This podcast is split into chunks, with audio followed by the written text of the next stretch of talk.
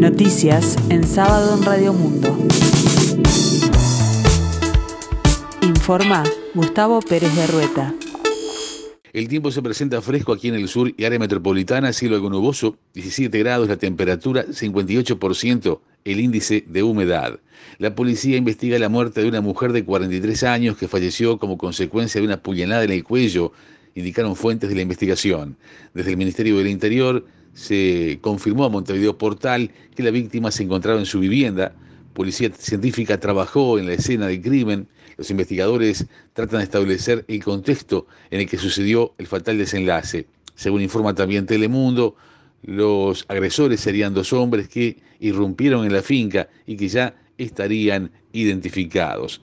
El gobernador de Entre Ríos confirmó que se abrirán los puentes sobre el río Uruguay en dos semanas y así lo informó al intendente de Río Negro, Marla Fluf. Argentina apura la apertura al turismo extranjero para el primero de noviembre. La pandemia excede en la región y esto tendrá su correlato a nivel de movilidad. Ahora alcanzará a los puentes para eventos Puerto Unzué y Paysandú Colón. La FLUF dijo que recibió la información de forma directa del gobernador de Entre Ríos, Gustavo Bordet. Para ello, la provincia debe presentar un protocolo que tiene que ser aprobado por el gobierno nacional argentino. Por el momento, los uruguayos pueden viajar a Argentina por vía aérea y fluvial. En tanto, el ministro de Turismo y Deportes de Argentina, Matías Lamens, confirmó que a partir del primero de noviembre se abrirán las fronteras para los extranjeros de países no limítrofes que tengan esquema de vacunación completo. El ministro de Desarrollo Social, Martín Lema, anunció que junto al Ministerio de Salud Pública intimarán a 470 establecimientos de larga estadía para personas mayores a avanzar en la regularización de su situación para cumplir con los requisitos de habilitación necesarios. Asimismo, informó que unas 50 personas serán trasladadas a otros lugares porque se encontraban en centros que estaban en condiciones sumamente negativas, que serán cerrados antes de fin de año. En el marco del Día Internacional de las Personas Mayores, Lema destacó que se dio cumplimiento a un fallo judicial que disponía que tanto el Ministerio de Desarrollo Social como el Ministerio de Salud Pública debían intimar a las instituciones y acelerar el proceso de habilitación. El ex militante del Partido Nacional, Álvaro Ramos, ex compañero de fórmula de Alberto Volonté a la presidencia de la República, anunciará el próximo lunes su incorporación al Partido Independiente.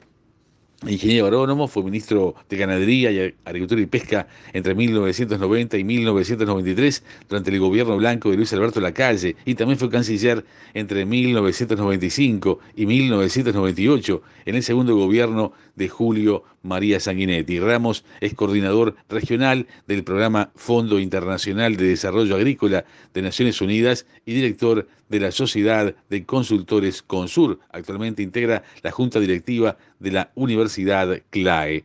En el torneo Clausura, cuarta fecha, estos fueron los resultados de la víspera. Deportivo Maldonado derrotó 2 a 0 a Rentistas y Cerrito venció a Sudamérica por dos tantos contra cero.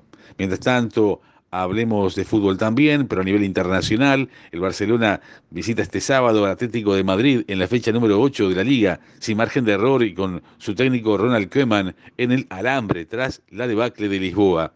El partido irá a la hora 16 de nuestro país. Para Luis Suárez será su segundo partido contra su ex equipo. Ya lo enfrentó en la liga pasada, donde fue campeón con el colchonero en un empate sin goles. En el básquetbol, este sábado se definen los otros dos semifinalistas del Metro, torneo de la segunda división del básquetbol profesional uruguayo. Sayago Cordón están en la serie 1 a 1, jugarán a las 19.30 horas y Danubio Estocolmo también están 1 a 1, jugarán a las 21.30 horas. Ambos partidos serán disputados en el gimnasio de la Reborges y completarán el cuadro de semifinales del Metro. El ganador de la llave Sayago Cordón se medirá en semifinales ante la Reborges y el triunfador de la llave Danubio Estocolmo jugará en semifinales ante Unión Atlética. Las semifinales se disputarán desde el martes 5 de octubre en el Palacio Peñarol en la escena internacional, una alianza entre el centro izquierdista Partido Demócrata y el movimiento Cinque Stelle en Italia se pone a prueba en las municipales de este domingo y lunes en e Italia precisamente. Los dos partidos presentan un candidato común en Bolonia y Nápoles y buscan frenar así a la derecha y la ultraderecha, que también se asociaron entre sí para estas elecciones. En Roma, el candidato que lidera las encuestas, Enrico Michetti, cuenta con el apoyo de la Liga, Hermanos de Italia y Forza Italia. El tiempo continúa fresco aquí en el sur y área metropolitana. Cielo algo nuboso, 17 grados la temperatura. Se espera una máxima para hoy de 21. Para las próximas horas, cielo claro y algo nuboso, neblinas, aumento de nubosidad, probables precipitaciones aisladas. Y para mañana domingo, 3 de octubre, tendremos una mínima de 10 grados y una máxima de 16. El cielo estará cubierto a nuboso y algo nuboso, precipitaciones escasas y aisladas. Y para la tarde-noche, cielo algo nuboso y nuboso.